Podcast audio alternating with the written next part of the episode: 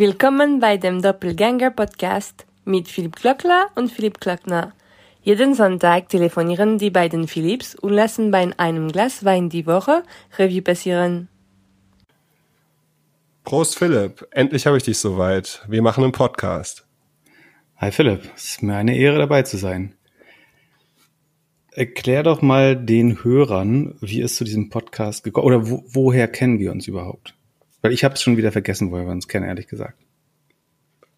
Also ich glaube, ich habe dich gestalkt, nachdem ich vor ein paar Jahren in einem Meeting war. Und das Meeting ging so eine gute Stunde. Und irgendwann, als das Meeting zu Ende war, ist meinem Gegenüber aufgefallen, dass ich Philipp Glöckler bin und ich Philipp Klöckner. Und daraufhin habe ich mich bei dir gemeldet und wir haben in Berlin einen Kaffee getrunken und haben uns eigentlich sofort verstanden. Und seither sprechen wir hier und da und ich habe vielleicht für ein Jahr jetzt versucht, dich zu überzeugen, einen Podcast mit mir aufzunehmen.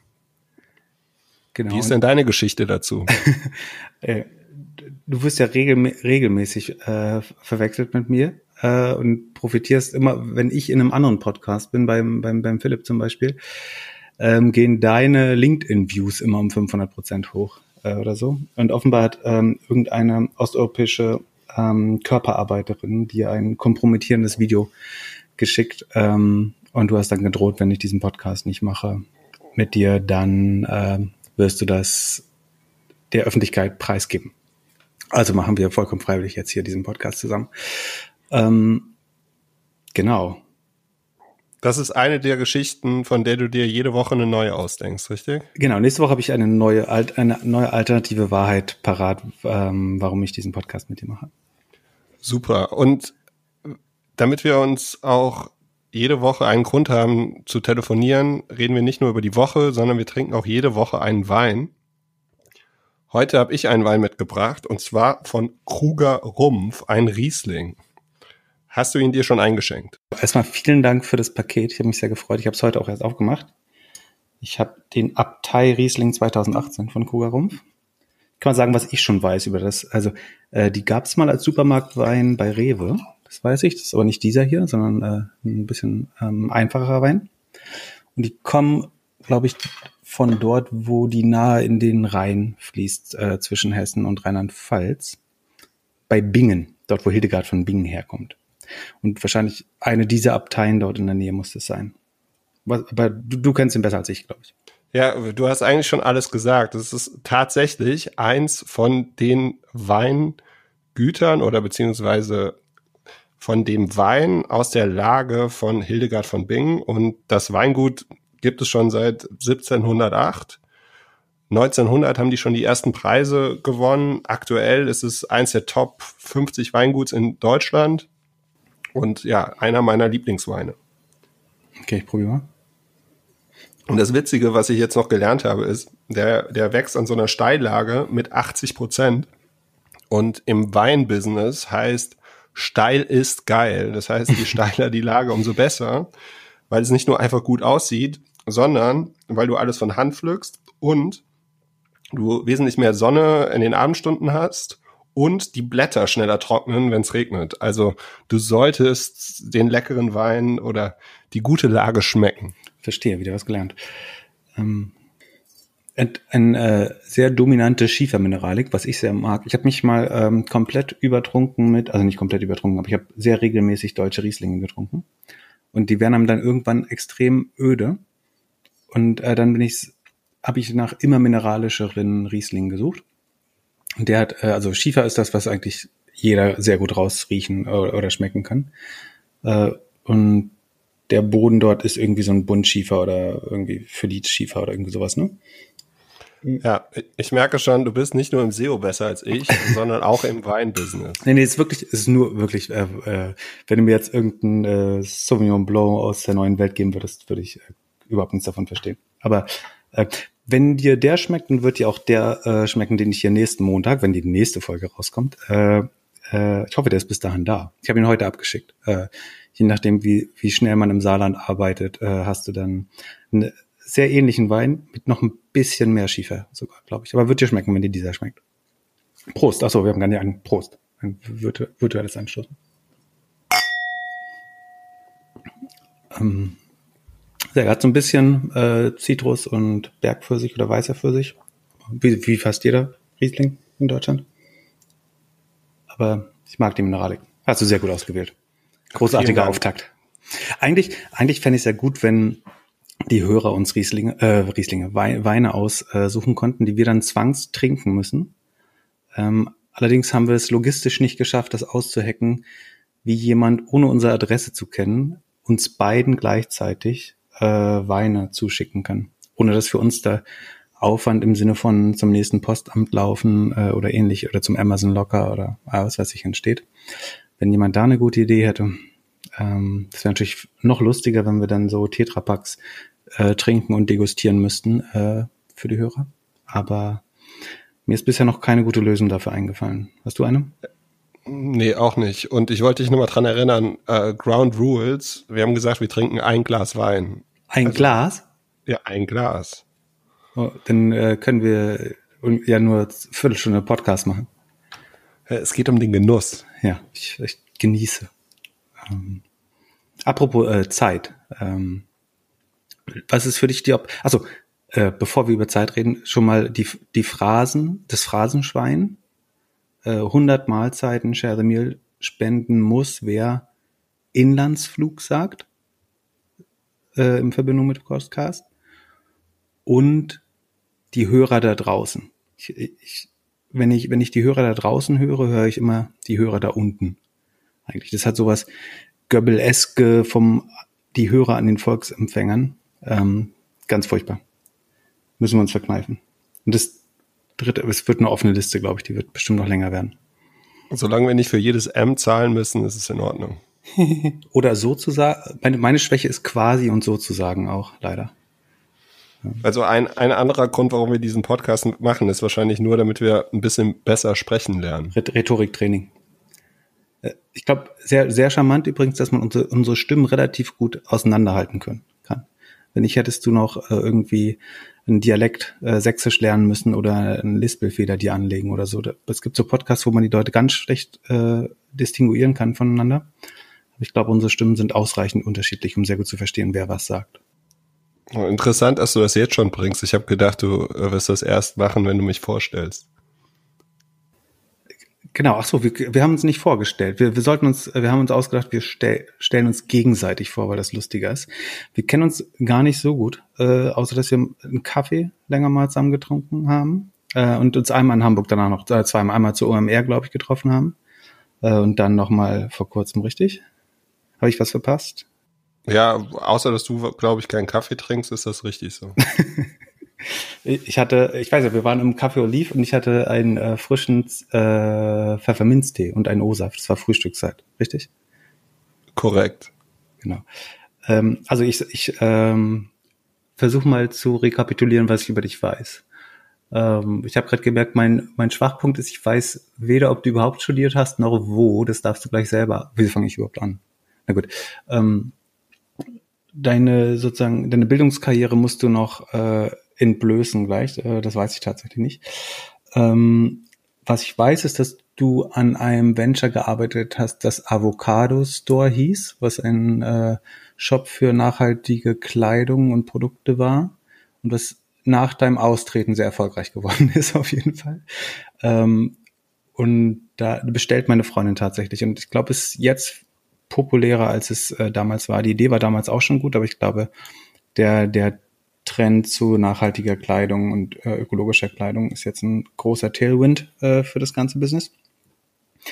Und danach hast du, glaube ich, was gemacht, was Why Own It hieß. Das war Sharing Economy for Things, also irgendwie die Heißklebepistole vom Nachbarn leihen oder sowas. Das ist mein Verständnis, darfst du auch gern richtig stellen. Ähm, auch da, glaube ich, ein bisschen vor der Zeit gewesen. Ich bin mir relativ sicher, dass nebenan.de jetzt äh, eigentlich den Zweck erfüllt, äh, den ihr euch damals vorgestellt habt. Also, dass man sich im näheren Umkreis irgendwie mal ein Snowboard leiht oder äh, ja, eine Bohrmaschine, was auch immer man sich so typischerweise leiht. Ähm, und da, genau, das hat, glaube ich, dann letztlich noch nicht funktioniert. Wie gesagt, ich glaube auch hauptsächlich, weil es zu früh dran war. Ähm, und seitdem bist du ähm, Corporate Geriatriker bei grob, grob korrekt eigentlich dafür, dass du keine Ahnung hast, nicht schlecht. Also nochmal zum, zum Studium, ähm, das, der, das geht eigentlich zurück zu dem Wein. Ähm, gegenüber von Bingen am Rhein ähm, gibt es einen kleinen Ort, der heißt Österreich-Winkel. Und da habe ich ah, tatsächlich. Warst du? Ja, da ah. war ich. Dich haben die da reingelassen. Hm. Ja, komisch, ne? Bestimmt ähm, auch verwechselt. genau. das ist der vom Klöcknerstahl hier. ja, Tatsache. Und da war ich, dann war ich ein Jahr in Berlin und dann habe ich ähm, mit Stefan Uhrenbacher Avocado Store 2009 angefangen. Und ja, ich wollte tatsächlich mit nachhaltiger Mode, nachhaltigen Konsum die Welt retten, äh, vor über zehn Jahren, als es noch richtig uncool war. Und ja, der der Laden an sich läuft, glaube ich, im Moment echt ganz gut. Das machen jetzt die zwei Geschäftsführer, also ähm, Stefan und ich sind beide raus. Und aber so ähnlich wie bei dir, also ich habe dich natürlich auch so ein bisschen jetzt mehr auf dem Schirm. Du hast ja eigentlich alles bei Idealo gelernt. Also wo du studiert hast, ähm, weiß ich auch nicht. Ich weiß nur, dass du BWL studiert hast und keinen Bock auf Präsentation und Excel hattest. Und deswegen war Unternehmensberatung und Investmentbanking nicht so deins, dann vor allen Dingen auch, weil ich einen sehr schlechten Abschluss hatte, natürlich. Das andere stimmt auch, aber. Martin Sinner scheint dich ja als Werkstudent bei Idealo reingelassen zu haben. Und dann wurdest du auf einmal ehrgeizig und hast dir äh, SEO und BI angeguckt und dich da ausgetobt und zack, zack, zack wurdest du immer erfolgreicher hast dann nach sechs Jahren Idealo irgendwann Oliver Samba kennengelernt und dann so die ganzen äh, Startups beraten, geholfen, wie auch immer. Immer so ein bisschen SEO, immer so ein bisschen Online-Marketing. Und jetzt, jetzt habe ich irgendwie vor kurzem aufgefangen, dass du irgendwas mit, mit einem Gerichtsverfahren gegen Google zu tun hast was ich witzig finde, weil du parallel auch einer der größten Contributor bei Google Maps bist. Also für alle, die das nicht wissen, ähm, wenn man zum Beispiel für den, nach dem Nike Store Berlin Mitte sucht auf Google Maps, dann findet man, wenn man die Fotos sieht, sofort Philipp. Musst mir nochmal erklären, wie du die Zeit hattest, fast 40.000 Bilder da hochzuladen. Das ist eine extra Folge über ähm, Google Look, äh, wie heißt das Google Local Guides. Ähm, bin ich wirklich für Nike Store Mitte? Äh, ja, ja, da wurde ich nämlich auch schon mal angesprochen, ob ich das Bild hochgeladen hätte. ähm, und ja, und in den letzten Jahren hast du dich so ein bisschen verändert vom SEO-Experten zum Private Equity Advisor. Ähm, und meine Frage wäre, ob du jetzt für KKR überhaupt Präsentationen und Excel-Sheets machen musst. Ähm, Excel-Sheet schon, da habe ich auch weniger was dagegen eigentlich als gegen äh, PowerPoints. Ich versuche das mit den Präsent also der Hintergrund ist, für die, die den nicht kennen, ist, dass ich schon im Studium ähm, es relativ ähm, unsinnig fand, Dinge in irgendwie unheimlich vielen Slides ähm, in Präsentationen zu erklären, weil es liegt vielleicht auch ein bisschen darauf an, kommt ein bisschen darauf an, wie jeder am besten Informationen aufsaugt oder ähm, verarbeitet. Bei mir ist es definitiv eher die Audioschiene oder sehr kurze, prägnante Stichpunkte. Äh, kann, bilde ich mir einen Themen besser erschließen zu können.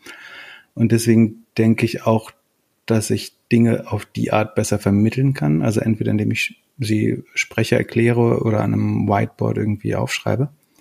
Ähm, und die also Präsentation fand ich ein komisches Verhältnis von Arbeit, die man da reinsteckt und dann Informationen, die man damit tatsächlich transportiert. Ich verstehe schon, warum das für bestimmte Zwecke auch die richtige Form äh, der Kommunikation ist. Ähm, für meine war es das in der Regel nicht. Ähm, und ich versucht, das bis, also ich musste das dann irgendwann brechen, äh, um auf Konferenzen, was ich auch nur ungern gemacht habe, äh, ehrlicherweise, ähm, zu präsentieren. Im Alltag finde ich es immer noch relativ ähm, ungünstig und versuche zu vermeiden. Und es klappt größtenteils gut. Nicht, nicht immer, also manchmal, ähm, gerade wenn es darum geht, es irgendwie Dritten zu präsentieren. Ähm, in so einem Verfahren sind ja auch irgendwie noch dritte Parteien wie äh, Banken, Kreditgeber und so weiter äh, beteiligt. Und da muss man seine Ergebnisse dann manchmal ein bisschen formeller präsentieren. Aber eigentlich glaube ich immer noch, dass sozusagen vom, ähm, wie soll man sagen, vom Preis-Leistungs-Verhältnis oder wenn du überlegst, wie meine Zeit am besten eingesetzt ist, dann ist das sicherlich immer noch nicht mit Präsentationen bauen, sondern eher mit versuchen, die, die Kernfragen oder äh, ähm, die Kernproblempunkte ähm, sehr kondensiert in E-Mails zusammenzufassen oder in kurzen Gesprächen. Ja. Aber du, Moment, jetzt, äh, tu, tu, jetzt äh, kriege ich aber auch die Möglichkeit zur Rückfrage. Wie gelingt dir das denn im Alltag, wenn du, äh, du arbeitest bei Movil, das ist, soweit ich verstehe, eine digitale Mobilitätstochter der Daimler-Benz, korrekt? Ja. Ähm, da bist du wahrscheinlich ja ähm, präsentationserprobt. Und, äh, äh, ich habe den guten Vorteil gehabt, dass wir an der Apps eigentlich nichts gelernt haben, außer Präsentationen zu schrubben. Also äh, da ist halt danach auch jeder ins äh, Investmentbanking oder in die Unternehmensberatung gegangen und ich irgendwie war einer der einer der einzigen aus meinem Jahrgang, der nach Berlin gegangen ist, so. Und das war tatsächlich das Studium so. Also äh, unter Zeitdruck, Präsentation und dann souveränes Auftreten mit gefährlichem Halbwissen. Das wurde da schon in frühen Jahren gelernt. Verstehe. Ich versuche das Gegenteil, ja. Ich versuche auch das Gegenteil. Ich hatte auch mal eine sehr witzige Diskussion mit zwei Unternehmensberatern, denen ich erklärt habe, wie vernünftig ich diesen Ansatz von Amazon finde mit den Essays. Mhm, also, mhm. dass es da keine PowerPoint gibt, sondern dass die Leute halt Essays schreiben müssen. Erklär es mal kurz. Äh, ähm, ja, also äh, angeblich gibt es bei Amazon ähm, keine PowerPoints, ähm, sondern in den Meetings werden Essays geschrieben und die werden, ähm, beziehungsweise man schreibt einen Essay und den gibt man dann in dem Meeting aus und dann hat jeder eine Viertelstunde oder eine halbe Stunde Zeit, den Essay zu lesen und auseinanderzunehmen und darauf wird dann diskutiert. Und die dürfen so ähm, ein, eine Seite lang, drei Seiten lang, wie war das? Das ist irgendwie sehr reglementiert, was die Länge angeht. Muss relativ Ja, ich meine sein. drei Seiten. Ich weiß ja. es auch nicht genau. Auf jeden Fall habe ich darüber mit zwei Unternehmensberatern gesprochen, die schon so seit zehn Jahren da im Game sind und recht erfolgreich. Und die kamen dann auf einmal zu der Real, äh, äh, zu dem Punkt, dass sie dass sie alles, was sie bis jetzt die letzten zehn Jahre gemacht haben, was deren Kernkompetenz ist, PowerPoint-Präsentationen bauen, äh, dann komplett wertlos wäre. Ja, ähm, da, hast du, und, da hast du ja schon auch am Anfang so ein Executive Summary eigentlich, was ja sehr ähnlich ähm, ist. Und danach hängst du einfach nochmal 90 Prozent Seiten hinten dran, die das irgendwie, was du da konstatierst, nochmal so rationalisieren. Ne? Also wo du dann die zugrunde gelegten Zahlen und so weiter hast. Eigentlich können die das ja auch schon, wenn sie müssen, sehr prägnant äh, im, im, im Summary machen, oder? Ja, aber so eine Präsentation ist ja auch immer so ein bisschen Schauspiel, ne? Also wenn du dir überlegst, so ein Steve Jobs, wenn der so ein, die, seine Apple-Präsentation da gemacht hat vor, äh, für, für alle Fans, dann hat er da Wochen für geübt und alles. Und ähm, dann gibt es halt manche Manager, die sind halt charismatischer, besser und die machen dann wahrscheinlich besser Karriere, wenn sie eine PowerPoint gut vortragen können als jemand, der halt, äh, ja, und wenn, wenn äh, als ein Essay. Und wenn du ein Essay halt liest, ist halt auf einmal alles gleich. Und ich glaube sogar, die sollen keine Graphs und nichts sollen in den Essays sein. Also ja. sehr nüchtern. Macht Sinn. Ja. Wir, wir sind ab, wo wir schon so in Schweifen geraten. Ähm, wir sind abgekommen von ähm, durch die Phrasenschweinliste von der Länge des Podcasts. Ähm, deine präferierte Länge ist? 19 äh, Minuten, wir hören jetzt auf. mein Job wird sein, dich zu überzeugen davon, dass ein Podcast so lang sein kann, wie er braucht. Ich, ich höre regelmäßig auch so überlange Podcasts. Also ich finde ähm, Fide Gastro von Tim Melz ein gutes Beispiel, der so oft mal zweieinhalb Stunden dauert und aber unheimlich kurzweilig ist. Ich höre den gern äh, so beim Wandern oder wenn ich äh, mal Zeit habe, äh, länger zu Fuß irgendwo lang zu gehen oder Bahn zu fahren und finde es es fühlt sich nicht so an, als wenn da jetzt äh, Zeit verschwendet wird oder dummes Gelaber. Äh, also dummes Gelaber ist da schon drin. Aber ähm, trotzdem fühlt es sich nicht an, als wenn du jetzt wünscht, man hätte das auf 45 Minuten kondensieren müssen. Da gebe ich dir recht, allerdings glaube ich, dass das nur ein Argument für dich ist, dass wir jeden Abend eine Flasche Wein und nicht nur ein Glas Wein trinken. mag sein, mag sein. Okay, dann finden wir die, äh, die Länge sozusagen on the go raus jeweils. Wenn, wir, wenn, wenn unser Sendungsbewusstsein äh, gestillt ist, dann ähm, können wir das, das Ende erklären. Sendungsbewusstsein sollte übrigens der ursprüngliche Titel dieses Podcasts sein. Hat es dann aber nicht geschafft, weil Doppelgänger so viel besser ist. Naja, ich finde, also ich glaube, es war eine gute Idee von dir. No, noch besser als Sendungsbewusstsein finde ich übrigens auf den äh, englischen äh, Drinks steht immer so Drinking in Moderation drauf oder Please Drink in Moderation oder so. Drinking in Moderation fände ich auch einen sehr guten Titel. Wenn, wenn man schon äh, ein, ein Glas äh, Wein trinkt, dann äh, wäre das auch lustig. Ja, aber du weißt ja, ich glaube, wir sollten uns nicht internationaler machen, als wir sind. Also ich bekomme ja vor allem so viel Traffic von dir aktuell, weil ich dich mit Ö geschrieben habe. Und ähm, ja, ich glaube, mit dem deutschen Titel fahren wir ganz gut. Ja, das ist irgendwie ein Problem von LinkedIn, ne? dass man muss sich für OE oder Ö oder den Umlaut entscheiden und dementsprechend wird man gefunden. Und wenn ich mich mit OE schreibe, aufgrund meines eher globalen Klient, meiner eher globalen Klientel, ähm, kann ich dann nicht mehr für Ö gefunden werden. Das äh, erzeugt den Effekt, dass du stattdessen gefunden wirst, korrekt? Ja, und sag mal, hast du danach dein, dein, dein nochmal dein Subtitle geändert und dich auch mit, o, äh, mit Ö eingeschrieben oder? Ähm? Ja, ich habe jetzt einen Trick gemacht. Äh, hat das was geändert? Also was ich gemacht habe, ist, ich habe in den Subtitle ganz am Ende P. Klöckner mit Umlaut nochmal reingeschrieben. Hat das geholfen? Du checkst das bestimmt hab, jeden Tag. Ich, nee, ich habe so gesehen. Ich habe so gesehen, ich hätte noch einen Hack äh, für nächste Woche, äh, aber den besprechen wir offline und präsentieren den dann vielleicht. Ein LinkedIn-Hack? Ja, noch ein LinkedIn. LinkedIn. Was? Das muss, das muss ich noch kurz sagen. Ähm, ich versuche ja so seit ein, zwei Jahren, äh, ab und an äh, gebe ich mir Mühe, so ein bisschen äh, Content auf LinkedIn zu posten. Ähm, und es stellt sich heraus, dass mehr und mehr sehr günstige, ähm, ge scheinbar gezielte Reichweite ähm, gibt auf LinkedIn, auch für organische Postings, also für die man nicht bezahlt. Ähm, und jetzt war ich sehr enttäuscht letzte Woche. Also normalerweise, wenn ich was poste, ähm, sind irgendwie so kurze Analysen von irgendwelchen ähm, Unternehmensergebnissen oder irgendwas Google SEO-spezifisches, dann kriege ich so um, im Schnitt ein bis zwei Dutzend Interaktionen, also irgendwie Likes oder Kommentare drauf. Jetzt habe ich letzte Woche im äh, Zusammenhang mit dem Wirecard-Skandal so ein Meme gepostet von so einem ähm, Stadionordner, der eine sehr leicht fahrlässige Kontrolle der äh, Passanten äh, unternimmt äh, und habe darauf ganze 3000 Interaktionen bekommen 300 Kommentare und 150 Shares oder andersrum. Und frag mich so, ähm, und unheimlich viel natürlich wie immer vollkommen irrelevante, äh, also nicht alle, aber größtenteils weniger relevante ähm, Freundschaftsanfragen oder wie heißt das, Connections. Ähm, und dann denke ich so, alles, was du jetzt daraus lernen kannst, ist, ähm, dass LinkedIn eigentlich auch nur das bessere Facebook ist. Ähm, ich sehe eigentlich nicht, dass die, die Anfragen, die man da bekommt, äh, bessere Qualität haben als, also die haben eigentlich eine deutlich schlechtere, äh, als das, was man normalerweise über Word of Mouth ähm, bekommt, was, was ja auch klar ist.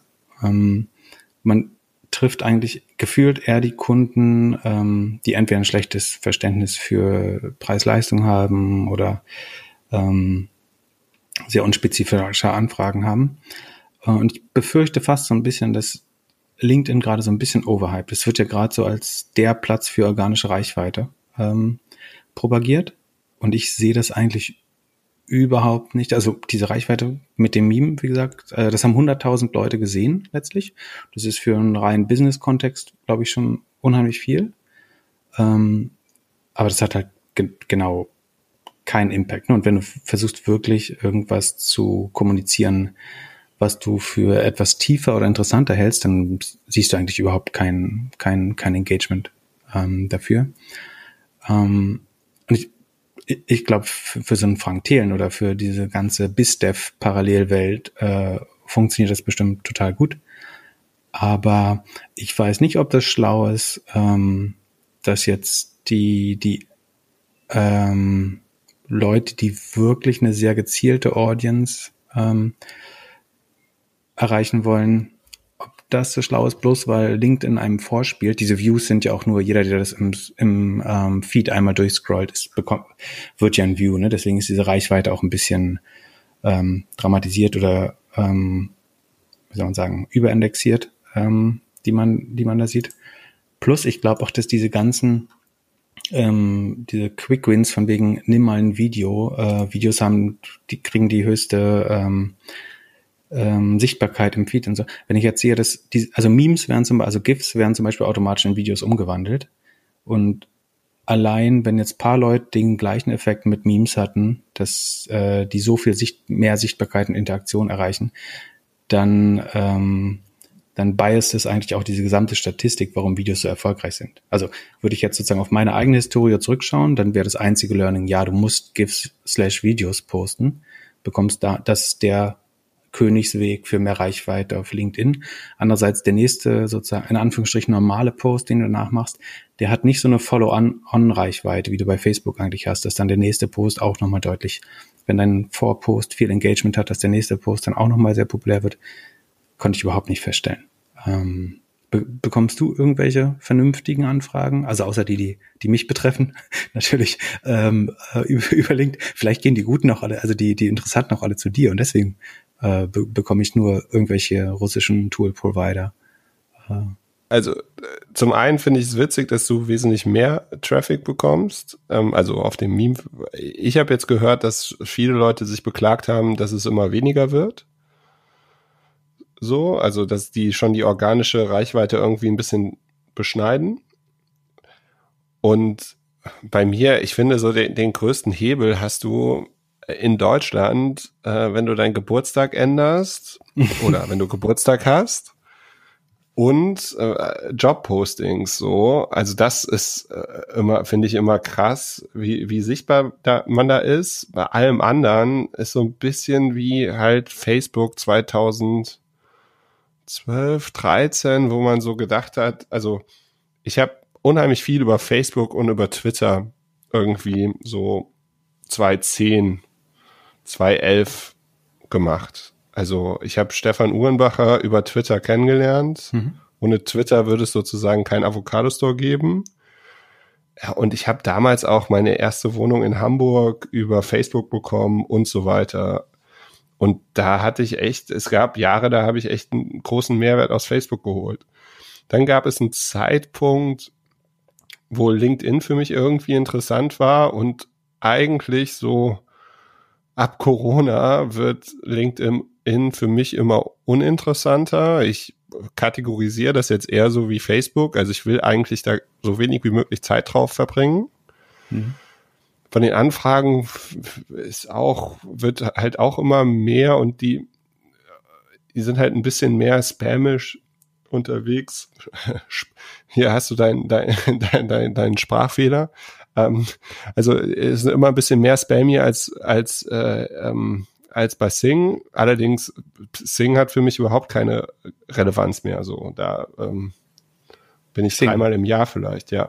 Ja, habe ich nie verstanden, was das in einer äh, globalisierten Welt äh, für einen Sinn macht. Äh, habe ich auch oft überlegt, ob man, äh, ich habe zum Glück nie gemacht, äh, ich habe mir überlegt, ob man die, die Aktie quasi leer verkaufen sollte oder dagegen wetten.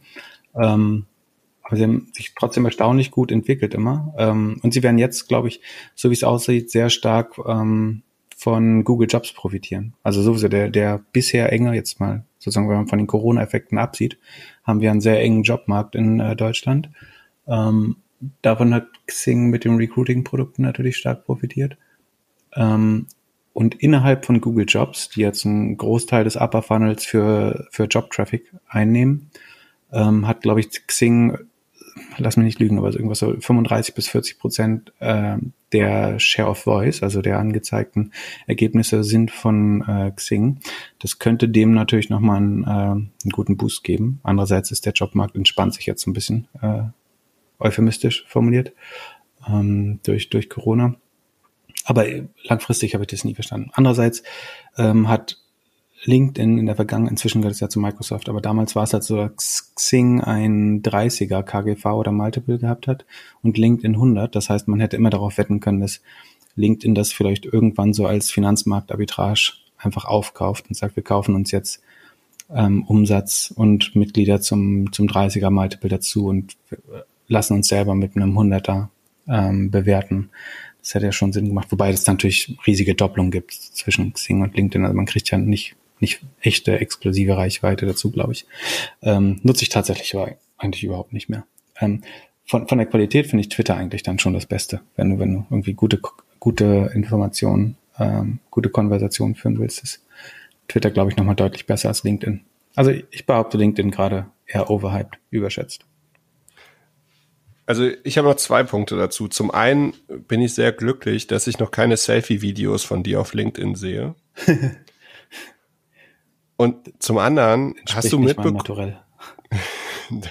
Und zum anderen hast du hast du mitbekommen, dass Twitter irgendwie auf Sub Subscription ändern will, ändern soll und dass das angeblich so der der Way Forward wäre, um sich zu differenzieren von Facebook und allen anderen?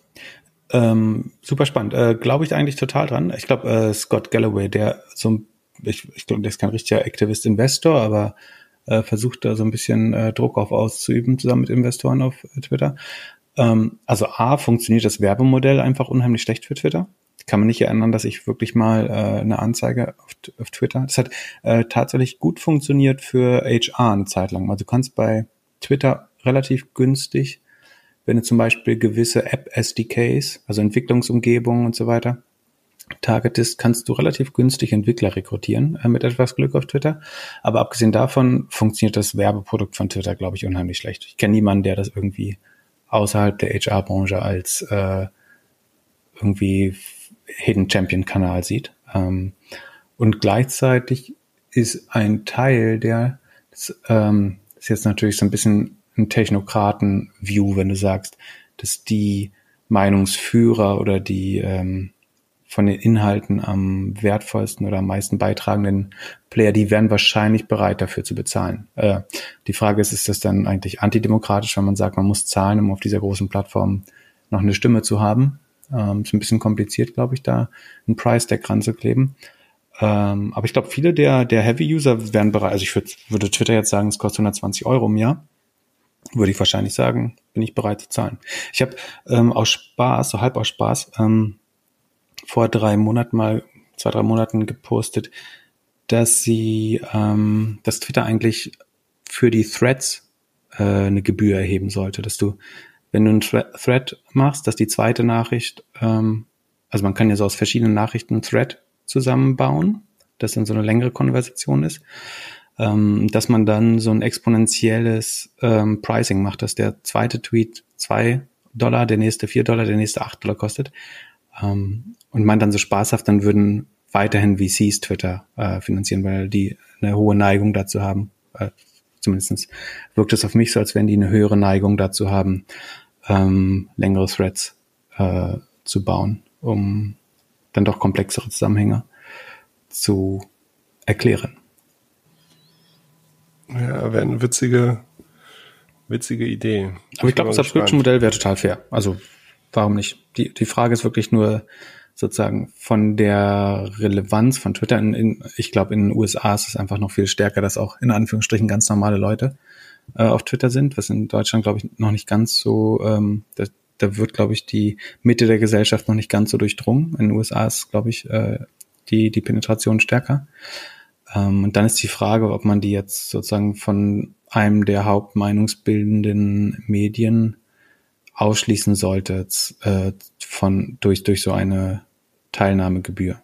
Also beide Systeme haben ja großen Vor große Vor- und Nachteile. Ne? Also das Werbefinanzierte, äh, da sieht man bei Facebook ja äh, komprimiert alle Nachteile äh, eigentlich sehr stark.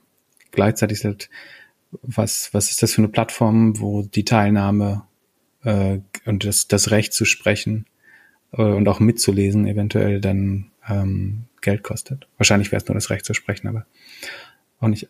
Es scheint mir wie das bessere System, aber es ist nicht, nicht eindeutig, ist nicht, wie soll man sagen, ist nicht, nicht so eindeutig äh, gut, wie es klingt, glaube ich. Wenn wir jetzt schon bei äh, Werbung und Social Networks sind, äh, was sagst du denn hier zu dem Boykott von diesen 800 großen Marken, die jetzt keine Werbung mehr auf Facebook schalten wollen? Ich glaube 100 Prozent, dass die alle wiederkommen. Äh, ich, wenn du dir, ähm, also einerseits äh, fangen wir mit dem Guten an. Äh, ich glaube, Werbebudgets sind tatsächlich die einzige Sprache, die Facebook versteht. Also von allen möglichen Maßnahmen ist es, glaube ich, die potenziell effektivste, dass man sagt, eine große Anzahl von Werbetreibenden ähm, steigt aus äh, aus den Auktionen bei, bei Facebook das ist zumindest, man merkt ja auch schon, dass erste äh, Reaktionen äh, darauf kommen, dass man versucht, mit den Parteien ins Gespräch zu kommen ähm, und die PR-Maschine läuft bei Facebook. Das heißt, das kommt schon irgendwie an. Andererseits muss man, glaube ich, zwei Sachen beachten. Das eine ist, dass viele Unternehmen gerade sowieso ihre Budgets immer noch stark runtergefahren haben äh, ähm, und einfach generell kein Geld im Markt oder wenig Geld im Marketing ausgeben. Und dann ist natürlich einfach zu sagen, wir kleben da jetzt ein moralisches äh, Logo ran an, an unsere äh, Marketing-Zurückhaltung. Ähm, und das, einige der, der Beteiligten, die das angekündigt haben, tun das, glaube ich. Ähm, und andererseits denke ich, dass ein Unternehmen, was irgendwie Shareholdern gerecht werden muss und irgendwelche Zahlen treffen auch jedes Quartal, kann sich letztlich nicht leisten, ähm, Facebook komplett zu boykottieren. Ähm, da wäre ich überrascht. Also gerade die die Unternehmen, die stark im Upper Funnel arbeiten, also wo es nicht um ähm, bestehendes Kaufinteresse geht, sondern um das Wecken von, von Attention, das Wecken von ähm, Bedürfnissen und Interesse. Ähm, die sind so, also die können letztlich nur in TV und Facebook gehen ähm, derzeit. Oder Instagram etc., aber das gehört ja auch zu Facebook.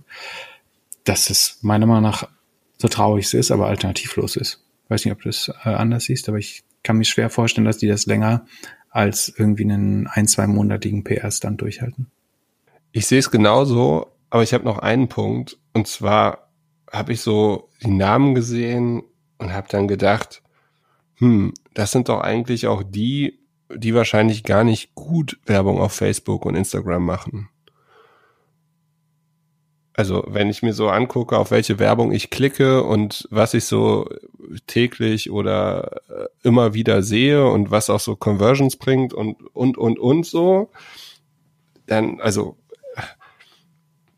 ob jetzt ein, äh, ob jetzt irgendwie ein Unilever auf Facebook Werbung schaltet oder nicht, ist mir glaube ich relativ egal und ich glaube, dass die das einfach, also dass das eher so eine PR-Nummer von denen ist. Ja, ich weiß, also ich weiß nicht, ob ich aus dem Targeting rausfalle für Unilever, aber ich kann mich nicht aktiv erinnern, mal eine Procter Gamble oder Unilever ähm, oder selbst Nike-Anzeige, mal abgesehen von Retargeting, das ist natürlich offensichtlich, ähm, aber abgesehen davon kann ich mich nicht erinnern, von irgendwie großen FCMGs viel Facebook-Werbung zu sehen. Genau, aber es, also es wäre ein guter Weg, aber Facebook lebt halt von den ganzen kleinen Marken, die sich darüber freuen, über Facebook irgendwie Neukunden zu generieren. Und wenn sich jetzt irgendwie ein kleiner E-Commercer überlegt, ähm, nehme ich den Umsatz oder nehme ich den nicht, also solange es sich rechnet, wird er es wahrscheinlich nicht ausmachen. Und dann, also ja, ich glaube, es gehört noch ein bisschen mehr dazu, äh, damit Facebook irgendwie anfängt umzudenken.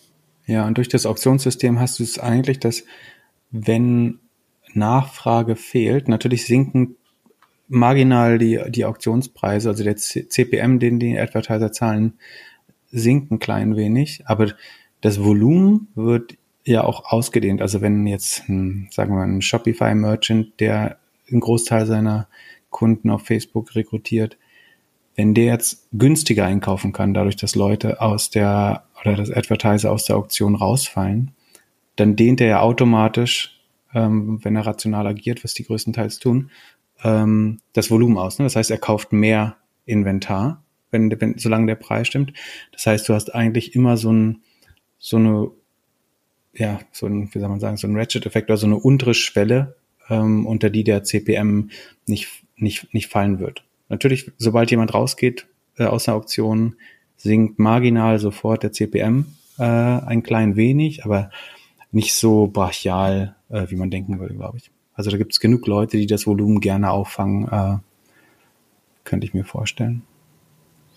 Hast du die letzten Tage mal mit ein paar E-Commercelern gesprochen? Ich war die letzten Tage tatsächlich äh, im, äh, mein, mein Kalender war angenehm äh, frei die letzte Woche, deswegen ähm, habe ich mehr oder weniger spontan etwas Urlaub gemacht äh, und war in ähm, in Wien, Budapest und im äh, österreichischen Salzkammergut. Ähm, kann ich alles drei sehr empfehlen. Überhaupt sollte man gerade, glaube ich, ähm, die diese typischen Touristenstädte sind gerade so wunderschön leer. Es gibt ja viele Städte, die ohne Menschen einfach viel schöner. Wien ist das beste Beispiel eigentlich. Wien ist ohne Menschen natürlich viel schöner.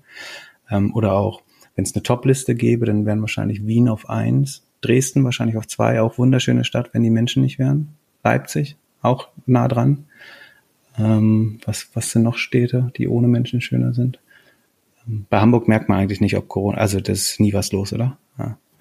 Ähm, ich überlege gerade, was. Venedig, Versuchst du hier gerade Freunde Venedig. oder Feinde zu machen? genau. Also wir haben schon alle Sachsen äh, vergrault aus dem Podcast, alle Hamburger.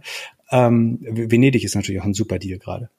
Und das Spannende ist, Kurz davor war ich äh, nur für ein, zwei Tage im äh, Nordosten von Deutschland. Ähm, und da ist es eigentlich so, dass die Hotelpreise 150 äh, und etwas mehr Prozent sind. Also du zahlst 150 Prozent äh, Kosten und bekommst vielleicht 70 Prozent des Services, weil irgendwie die Hälfte der Sachen geschlossen ist. Du kannst nicht in den Wellnessbereich gehen. Das Frühstück gibt's nicht oder nicht in dem normalen Umfang oder äh, Angebot. Ähm, das heißt, du zahlst das anderthalbfach und bekommst äh, zwei Drittel, während international oder innereuropäisch äh, nicht domestic ist es eigentlich so, dass du zahlst eher weniger, also die Hotelpreise sind runter, weil die Touristen fehlen. Und du kriegst eigentlich ein besseres Angebot durch das Abhandensein zu vieler asiatischer und äh, also soll gar nicht jetzt national einzelne Nationen äh, betreffen. Aber generell durch das Abhandensein von Touristen ist es unheimlich leer.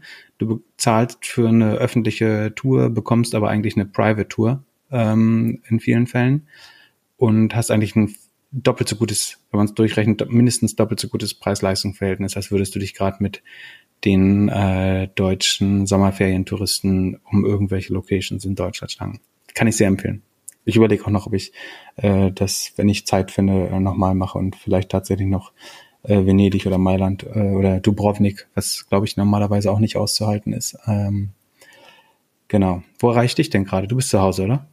Ich bin wie immer im Kleiderschrank und ähm, versteckst dich vor deiner übergriffigen Freundin, Frau. Trinkst, bist du immer noch beim ersten Glas Wein, stimmt's? Ja. Aber ich gucke auf die Uhr. Also du wolltest ja. fragen, äh, ob ich mit E-Commerce-Leuten. Ich habe letzte diese Woche glücklicherweise ähm, nicht mit E-Commerce-Menschen reden müssen, weil es mein Urlaub war. Ja, was hätte, was hätte ich erfahren? Ja, was ich, ich würde gerne mal wissen, ob die Kur auf einmal schlechter wird. Also ähm, ich habe irgendwie, ich nehme so ein bisschen auf, dass so der auf einmal, also vielleicht ist es das Sommerloch. Du musst Kur bitte erklären. Du, oder, du bist der Marketer, ich kann nur die Buzzwords die, raushauen. Die, die Kosten-Umsatz-Relation, der Anteil an Marketinggeldern, die ich ausgeben muss, um einen Euro Umsatz zu machen. Genau, und äh, währenddessen sich jeder gefreut hat bei Corona, dass auf einmal jetzt äh, es wesentlich günstiger ist, Kunden zu kaufen mhm. oder beziehungsweise sie we wesentlich mehr Umsatz machen, ist scheinbar jetzt, ähm, werden die Zahlen auf einmal schlechter ähm, und auch irgendwie schlechter als im Vorjahr. Also meine Annahme wäre, die Leute überlegen langsam und versuchen auch ein bisschen Geld zu sparen. Ja, ähm, also man sieht auf jeden Fall, dass die Advertiser wieder zurück zu den Marketplaces, also zu den Ad-Marketplaces kommen. Also die, Budgets gehen langsam wieder hoch. Wer schlau war, hat das vor drei bis vier Wochen ähm, bemerkt. Äh, erklärt Tarek in dem äh, OMR Education Podcast, glaube ich, sehr gut, wie wichtig das ist, dass man das vor der Zeit oder sozusagen so ein bisschen ex ante erkennt, ähm, wenn die Conversions wieder anziehen äh, oder die dahinter hinterliegenden Metriken. Ähm, ich glaube, dass die Advertiser größtenteils wieder zurück sind. Es sei denn, ein paar haben, glaube ich, aus Liquiditätsgründen einfach auch sehr generalistisch Marketing gecuttet und die bleiben, glaube ich, den, den Marktplätzen, also den Ad-Marktplätzen auch noch fern. Ähm, aber viele kommen auch zurück. Und ich glaube, was wir gesehen haben, ist sowas wie eine das so ein bisschen wie eine umgekehrte Wurzelfunktion aussieht, der Recovery. Also du hattest natürlich das Corona-Tal, dann hast du den Anstieg mit einem großen Anteil Nachholeffekte auch, also dass Leute Konsum, äh, so ein bisschen Reisen vielleicht sogar, ähm, Fashion wieder ähm, nachholen oder versuchen nachzuholen. Und gleichzeitig fehlt, also die, die Gesellschaftsschicht mit der höchsten Konsumneigung, also die, die 100 Prozent ihres oder nahezu 100 Prozent äh, ihres Einkommens ausgeben, die haben ja oft einen äh, 20, 30 Prozent Verlust an Einkommen durch Kurzarbeiten. Das, äh, da, da wir kein echtes Helikoptergeld in Deutschland haben, ähm, wird es ja nicht ausgeglichen. Das heißt, es fehlt auf jeden Fall Geld, äh, was im Konsum ausgegeben wird. Ähm, ich war übrigens in Wien, da gibt's den Schnitzelfufzger. Das ist, hieß das so? Schnitzelfufzger, glaube ich ja. Ähm, da bekommt jeder Haushalt ähm, 50 Euro, um das sofort in die äh, Gastronomie zu injizieren. Ähm, das heißt, dein, dein äh, Dinner oder Lunch im Wert von 50 Euro bezahlt, ich weiß nicht, ob die Stadt Wien ist es oder der österreichische äh, Staat, aber da gibt es so eine Art Helikoptergeld eben, ähm, was der Gastronomie natürlich sehr gut hilft äh, und den Leuten auch ein bisschen Lebensqualität gibt. Ähm, fand ich ganz spannend. Ähm, genau, ich glaube, dass sozusagen von, von diesem kurzen Peak, was äh, der stark durch den Nachholeffekt getrieben war, ähm, kommt jetzt so ein bisschen das New Normal und das ist tiefer als letztes Jahr. Alles andere wäre verwunderlich, wenn die, wenn die Haushalte alle äh, weniger Geld in der Tasche haben.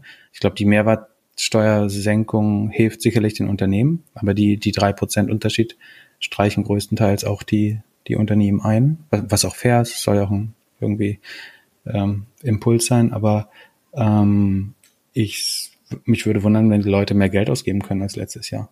Plus, dass man ähm, ein anderes Learning aus der Corona-Zeit ist, glaube ich, dass viele Dinge auch einfach, bilde ich mir ein, vielleicht ist das ein bisschen zu sehr Berlin-Bubble-Sicht, aber mein Gefühl ist, dass die Leute stark auch begreifen, dass viele Dinge einfach gar nicht mehr so viel Sinn machen. Also warum sollst du noch ein schönes Abendkleid kaufen, wenn du eh nicht ausgehen kannst?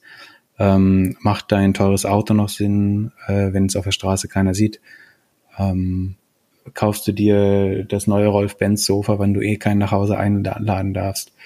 Ähm, viele so Konsumentscheidungen erscheinen zumindest marginal weniger vorteilhaft äh, durch Corona. Also meinst du, meinst du, dass die Leute jetzt nachhaltige Klamotten kaufen äh, und sich Sachen von ihren Freunden und Nachbarn leihen oder wie? Wäre eine mögliche, wie gesagt, das ist, glaube ich, immer, äh, ich glaube, das ist ein Trend, keine Frage. Ähm, das ist aber auch sehr stark in der Bubble. Ne? Ich glaube, wenn du dich außer aus den Großstädten heraus bewegst, ist das viel weniger der Fall, ist mein Eindruck. Ähm, aber es ist trotzdem ein Trend, ja. Ich glaube halt auch, dass man, äh, dass die ganzen Leute, die jetzt ihr Geld bei Wirecard verloren haben, dass die jetzt auch weniger konsumieren. Äh, die, die, das, ähm, das ist ja Geld, was normalerweise so, ähm, im im Ökonomenjargon sind das zwei Fächer im Portemonnaie, äh, das was für Investment benutzt wird und was für Konsum äh, benutzt wird. Das heißt, das dürfte idealerweise nicht konkurrieren, es sei denn, dass die Akteure entweder den Charakter von Aktieninvestments äh, falsch verstanden haben oder ähm, den Charakter von Konsum äh, überschätzen. Aber ähm, ich glaube, bei Wirecard haben, hat schon von den wenigen Deutschen, die in Aktien investiert sind, ähm, bin ich überrascht, wie erstaunlich viele Wirecard-Aktien äh, hatten tatsächlich. Äh, und ich hatte auch das, das, Gefühl, es ist die Telekom-Aktie. Genau, es wurde ja auch äh, immer wieder offen propagiert. Ne? Also das verschiedenste Leute, die äh, Sichtbarkeit und unterstellte ähm, ähm, Expertise haben in dem Bereich, dass die das zumindest so als Posterchild der deutschen Fintech- oder Technologiebranche äh, versucht haben zu etablieren. Ähm, ich habe das ehrlich gesagt nicht, ist hinterher natürlich immer einfach gesagt, ich habe das nie verstanden, aber ähm, was ich bei Wirecard nicht verstanden habe, ist A, dass du als als Deutscher hast du eigentlich überhaupt kein Exposure zu der Brand. Also teils natürlich, weil das viel ähm, nicht kein Consumer Frontend hat. Also es läuft ja viel sozusagen als Payment und so weiter hinter den Kulissen. Ähm, aber eigentlich, was ich noch bezeichnender fand, ist, dass nach meinem Verständnis eigentlich so ein Master of None war, oder wie nennt man das, wenn es einfach keinen der Märkte, in denen sie aktiv waren, haben sie, glaube ich, wirklich irgendwie dominiert oder ähm, waren wirklich relevanter Player. Also was haben die alles gemacht? Die haben Payment offline in Shops gemacht, Payment für Online-Shops, äh, Risikobewertung, ähm, Kreditkarten-Issuer, Herausgeber von virtuellen Kreditkarten etc. Ähm, und nach meinem Verständnis waren sie nirgendwo irgendwie wirklich ähm, cutting edge. Und deswegen war es auch komisch, warum die eigentlich so. Ich habe nie verstanden, warum die so gut liefen. Und ich fand es intransparent im Sinne von, ich habe ähm, es gibt ja so diese einfache Regel, man soll nicht kaufen, was man nicht versteht. Und ähm, ich will nicht behaupten, dass ich alle äh, Businesses, von denen ich Aktien halte, perfekt verstehe. Aber da war mir relativ schnell klar, dass ich nicht verstehe, was jetzt ausschlaggebend für den weiteren Erfolg oder Misserfolg äh, der Firma ist, weil das ähm, so zerstreut war global, ähm, das Geschäft, und eben auch so viele Teilmärkte verteilt, dass ich weiß nicht, ob die selber wussten, wovon ihr Erfolg abhängt. Ich habe es auf jeden Fall nicht verstanden. Ja, ich auch nicht. Ich habe mich damit auch nicht so wirklich auseinandergesetzt. Ich habe einmal dir eine WhatsApp geschrieben. Ich glaube, es war im Februar. Und da hattest du einen ganz guten Punkt, der mich dazu gebracht hat, mich nicht weiter mit denen zu beschäftigen. Keine Ahnung, ob du das erzählen magst. Genau, der also zweite also Punkt. Ist, ja, erzähl mal weiter. Meine zweite Frage ist, nutzen nicht unheimlich viele Marktplätze die Software in Deutschland? Ähm, fangen wir mit dem ersten Punkt an. Also der erste Punkt war das, wo der Name Wirecard das erste Mal bei mir, also abgesehen davon, dass es irgendwann in DAX gekommen ist und so ein bisschen in News war, das erste Mal, dass mein Interesse erregt hat, war, als ich über Hörensagen ähm, erfahren habe, also es ist keine Tatsachenbehauptung, aber ähm, dann was mir vermittelt wurde über Dritte, dass Leute, die aus irgendeinem Grund eine unheimlich hohe Anzahl von Kreditkarten oder virtuellen Kreditkarten brauchen, ähm, dass deren präferiertes, ähm, der, deren präferierter Partner dafür Wirecard war. Also stellen wir uns mal vor, es gibt gerade diesen Dior ähm, Cross Nike also ich glaube Jordan 1 Dior heißt der oder so, ne? Das ist ein furchtbar begehrter Nike-Schuh, der mit einer Kollaboration mit äh, Christian Dior äh, erstellt wurde. Und da gab es jetzt angeblich fünf Millionen Interessenten für diesen Schuh. Und dann gibt's ja so ein, so ein Losverfahren, wer den kriegt. Und fünf Millionen impliziert für mich, ich glaube nicht, dass fünf Millionen Leute den Schuh wollen, sondern es ist bestimmt, dass irgendwelche Shops, Zwischenhändler und Arbitrageure einfach sozusagen mehrere Gebote abgeben. Und wenn du jetzt nicht zwei oder drei Gebote abgeben willst, sondern vielleicht zehn oder 20.000, um ganz sicher, weiß nicht, 100 oder 200 Modelle zu bekommen, dann brauchst du ja drei, also du brauchst viele Postadressen oder Postfächer oder eine Postadresse, die ähm, einfach zu verändern ist, sodass sie unique wirkt. Du brauchst ähm, sogenannte Residential IPs, also nicht eine IP, die irgendwie in einem Datacenter in Irland liegt, sondern so wirkt, als käme sie von einem echten Nutzer. Und du brauchst ähm, relativ einzigartige Kreditkarten, weil wenn irgendwie 500 der Bestellung von der gleichen Kreditkarte kommt, dann checken das die, die Dropper irgendwann auch, dass äh, das keine echte Lotterie mehr ist. Ähm, und die Leute, die sowas, sei es mit Schuhen oder anderen Produkten, gewerblich machen, haben nach meinem Verständnis und wie gesagt Hörensagen ähm, oft dabei zu Wirecard-Kreditkarten gegriffen. Ähm, ich weiß nicht, ob das war, weil die, ähm, die KYC, also Know Your Customer äh, Standards, niedriger waren oder weil der Prozess einfach einfacher oder besser war. Aber A hat mir das, das sagt einem ja schon, dass die Kundenzahlen, also wenn ich so viel Kreditkarten haben möchte, dann trete ich ja äh, wünschenswerterweise auch als viele verschiedene Kunden auf. Das heißt, dass die Kundenzahlen schon mal nicht so wertvoll sein dürften wie ein echter äh, normaler Kunde in Anführungsstrichen. Das heißt, die werden dadurch so ein bisschen inflated, weil es mehr oder weniger Single-Purpose Credit Cards äh, werden dadurch wahrscheinlich. Ähm, und ja, das fand ich schon äh, fragwürdig. Ähm, die zweite Frage war? Ob jetzt nicht die ganzen Marktplätze in Deutschland Probleme bekommen, weil sie durch den Wirecard als Payment Provider so dieses schöne Problem des Treuhändlers und so oder der Banklizenz umgangen sind. Ja, also ich glaube, die, die Banklizenz, da gibt es ja auch Alternativen irgendwie mit Solaris Bank und so weiter. Ähm, was ich, also was ich auch nicht verstanden habe, ist, warum es aus Investorensicht, es gibt ja an der Börse unheimlich attraktive Zahlungsdienstleister, ne? Irgendwie ein Adyen oder ein Square.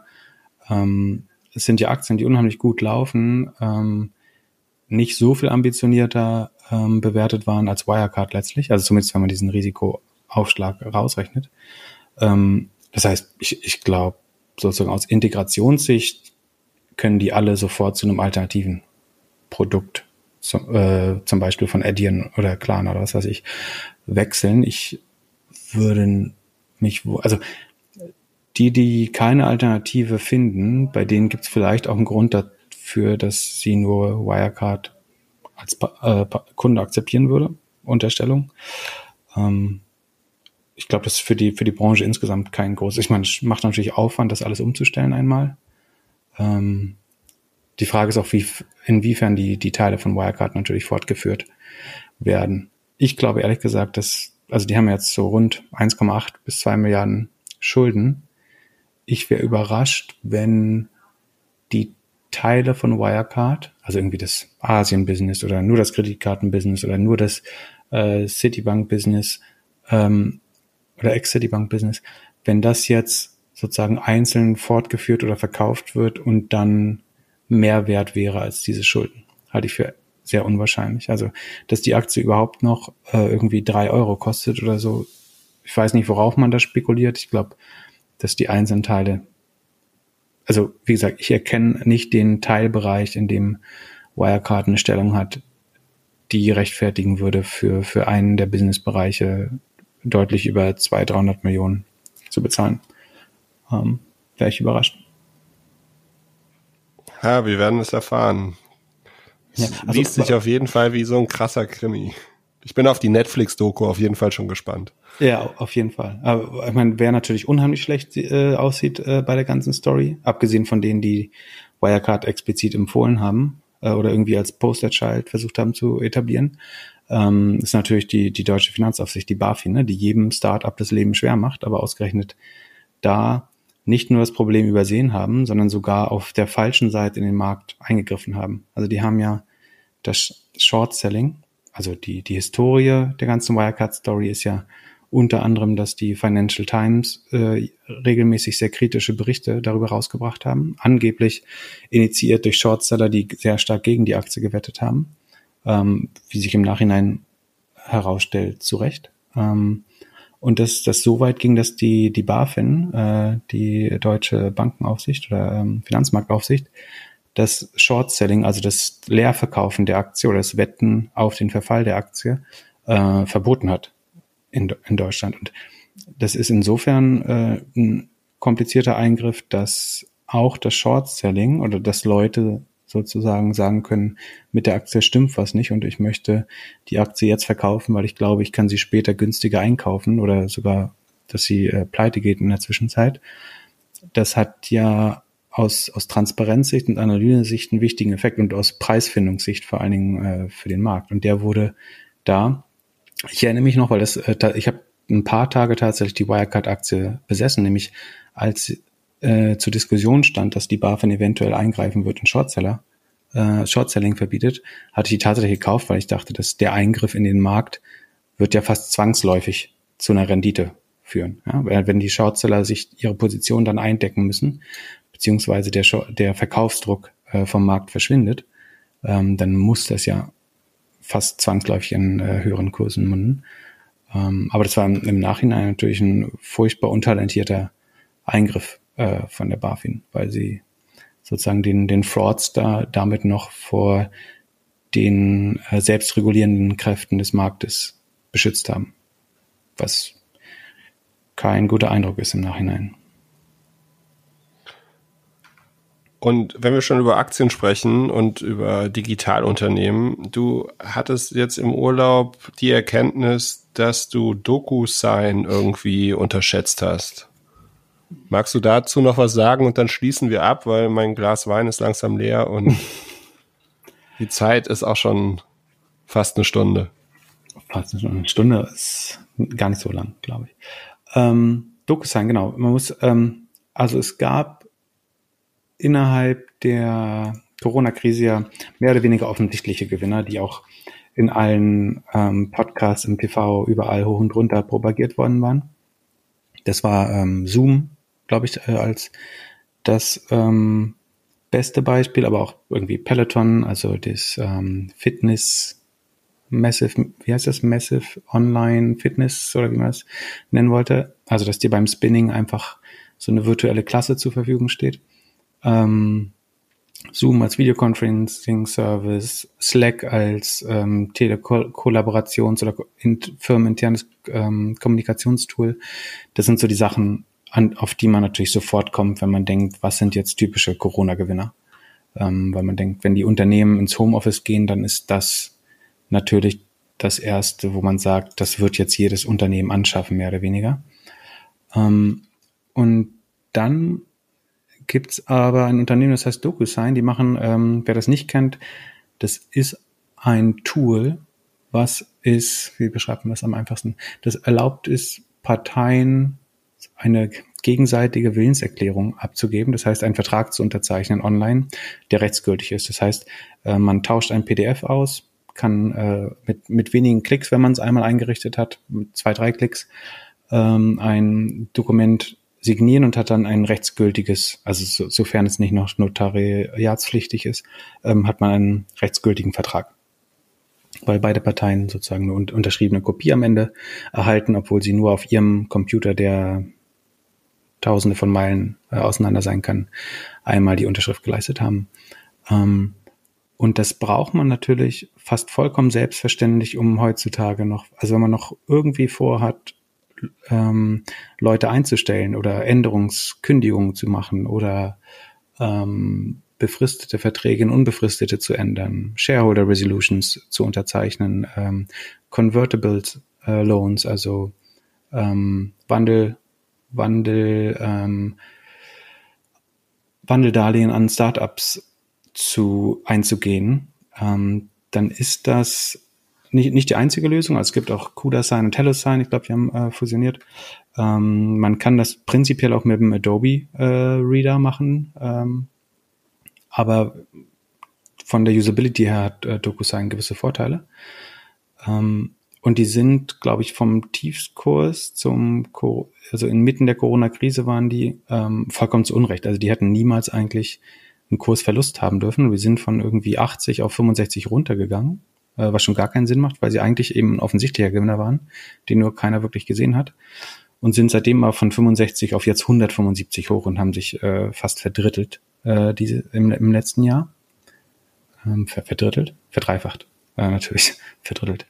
Ähm, und im Nachhinein habe ich mich natürlich geärgert, weil das, ich habe das ein, ein non-obvious, obvious winner genannt, weil wenn man sich fünf Minuten damit beschäftigt, ist es vollkommen klar, dass die äh, ein unbedingter Profiteur sein müssen äh, und gleichzeitig sozusagen in der Hektik der Reaktion äh, damals, oder was heißt damals, ist ja nur zwei Monate her, aber äh, im, im März, April 2020 ist das noch relativ lange unterm Radar geblieben, habe ich das Gefühl.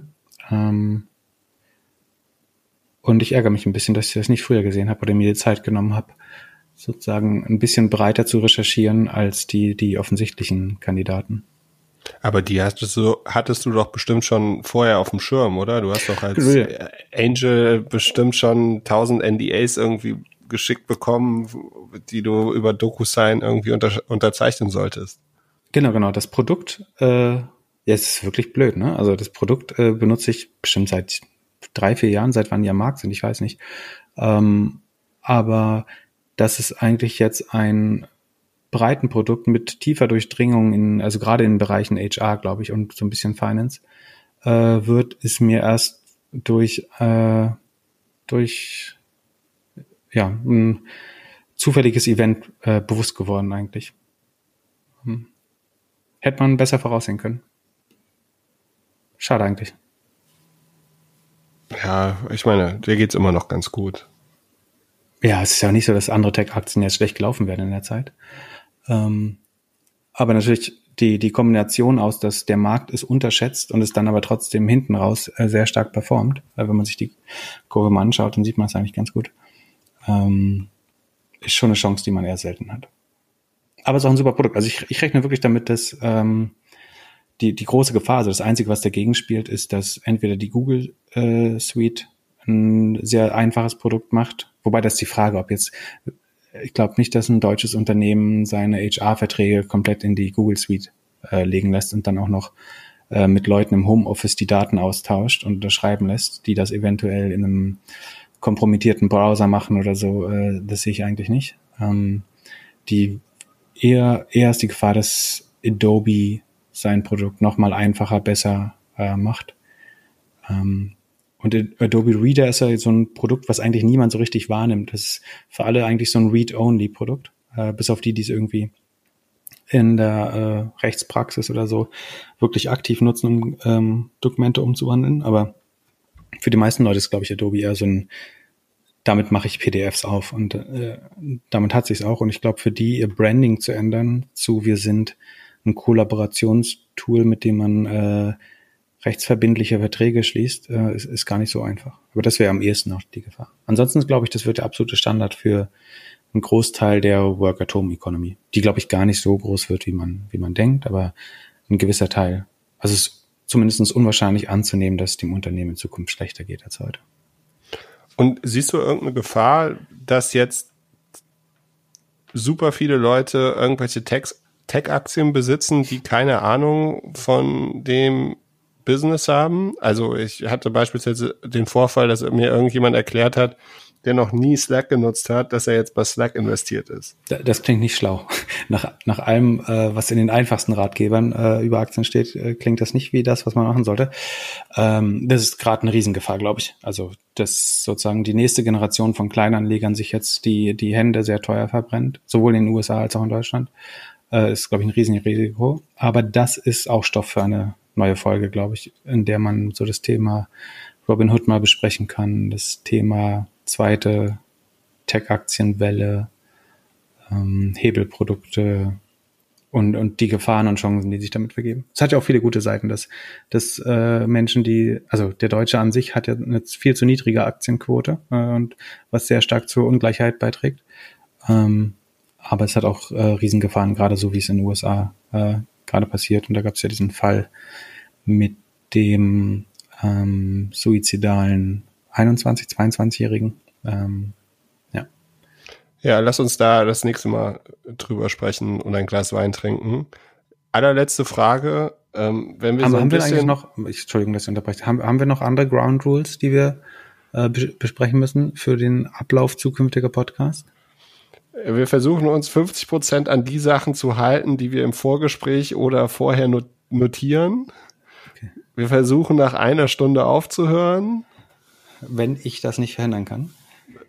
Genau, wenn du es nicht verhindern kannst. Meine Frage wäre noch, wenn du über Aktien sprichst, ich meine, ich habe ja von Aktien nicht so viel Ahnung, aber wenn du darüber sprichst, musst du dann irgendwann sagen, hier, äh, ich gebe keine Ratschläge oder sowas. Nee, das also, sind alles unbedingte Kaufempfehlungen. Muss man unbedingt folgen. Nein, Spaß. Ist äh, natürlich vollkommen, also ich äußere meine prinzipielle Einschätzung über Unternehmen, äh, eigentlich weniger über Aktien als ähm, über die Unternehmen. Und ich äh, besitze ganz oft auch Anteile an diesen, also Aktien an diesen Unternehmen. Ähm, und es sind niemals, also es ist niemals Advice oder wie soll man sagen, äh, eine Einschätzung, auf den man seine Kauf- oder Verkaufsentscheidung zu Aktien treffen sollte. Das ist ähm, keine Einladung zum Kauf oder Verkauf von Papieren oder kein Angebot ähm, und droht immer das Risiko des Totalverlustes.